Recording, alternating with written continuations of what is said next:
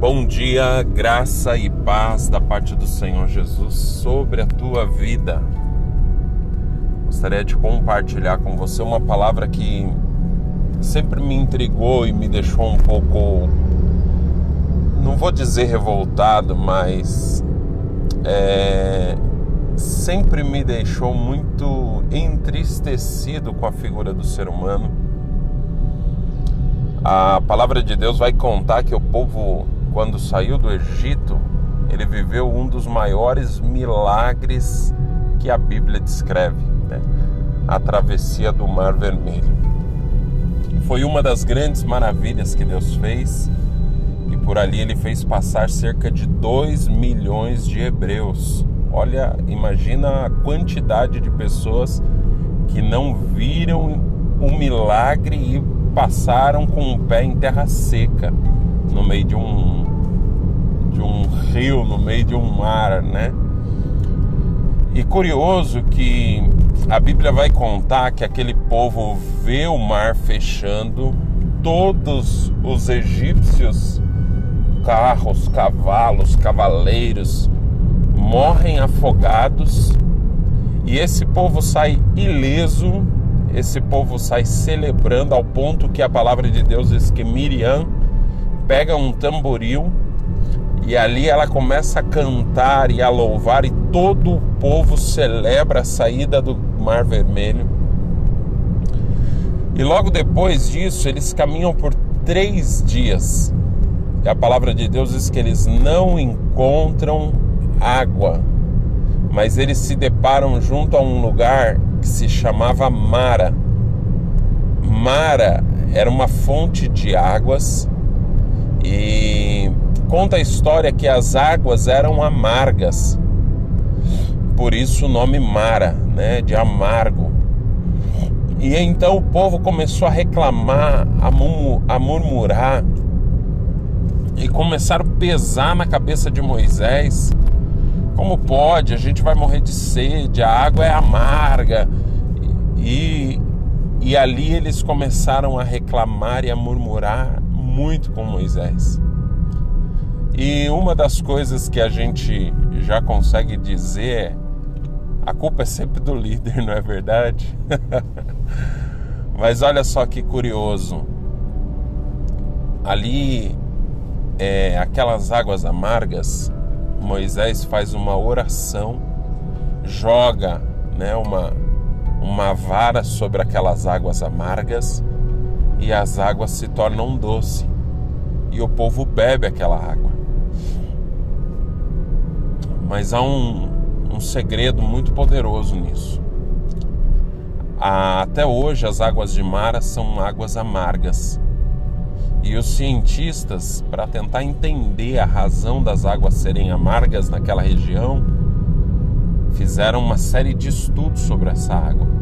Descobriu-se que aquela água é 100% potável. Você ouviu o que eu disse? 100% potável. O que torna aquela água ser amarga é que é uma água rica, rica em sais, minerais, dolomita e magnésio. Não sei se você sabe, mas a dolomita ela é como um remédio que mata e cura os germes. Ah, o rio Nilo, que é o rio que banha todo o Egito, é um rio extremamente sujo, com muitos germes, com muitos vermes e protozoários, né? E é curioso que é, assim como o magnésio, né? Quando eu me lembro quando eu tinha problema de gastrite, de úlcera, eu ia até a farmácia e lá eu comprava, né? Leite de magnésio, né? Magnésio bisurada. Né? Se você já teve problema de estômago, você vai saber do que eu estou dizendo. E aquilo que era amargo ao primeiro momento e que parecia ruim era realmente a cura que Deus tinha para aquele povo naquele momento. E às vezes nós entendemos uma exortação, nós entendemos uma palavra mais dura, nós entendemos alguma situação em que Deus nos expõe e faz com que a gente viva como uma situação ruim. E muitas vezes a gente passa a reclamar. Mas, na verdade, o que Deus estava querendo naquele momento era curar aquele povo, sarar aquela geração, aqueles dois milhões de pessoas, de um mal que o Egito tinha proporcionado na vida deles. E o povo reclamou. E eu tenho certeza que quando as águas deixaram de ser amargas, por um milagre de Deus, quando as águas deixaram de ser amargas, possivelmente as águas também deixaram de ser medicinais. Porque o que Deus estava fazendo era dando uma dose de cura, até porque o povo andou mais alguns dias e encontrou 70 palmeiras com 12 fontes de águas. Ou seja, Deus tinha logo à frente um refrigério para o povo, mas o povo não estava enxergando que Deus estava levando eles até ali, até porque que o povo só se movia quando a nuvem de Deus se movia. Imagina uma nuvem que cobria 2 milhões de pessoas andava e o povo andava. E à noite, aquela nuvem se transformava em uma coluna de fogo que aquecia e iluminava aquele povo.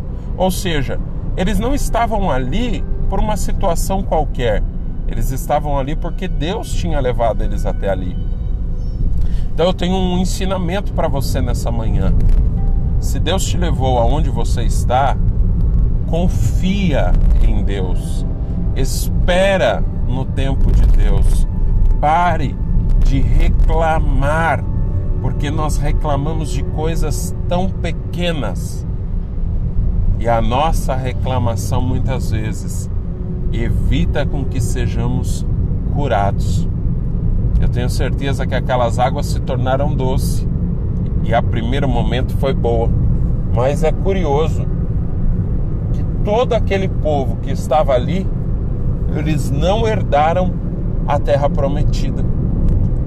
Porque todas as pessoas acima de vinte e poucos anos, elas não tiveram o direito de entrar na terra prometida. E às vezes é exatamente isso a gente vive bons e pequenos momentos bons, né? Pequenos momentos felizes, pequenos momentos bons. Mas a gente deixa de viver o melhor de Deus. Então, eu sei que eu falei bastante essa manhã, mas eu espero que essa palavra seja de reflexão para você, tá bom? Um beijo lindo no teu coração, que Deus te abençoe.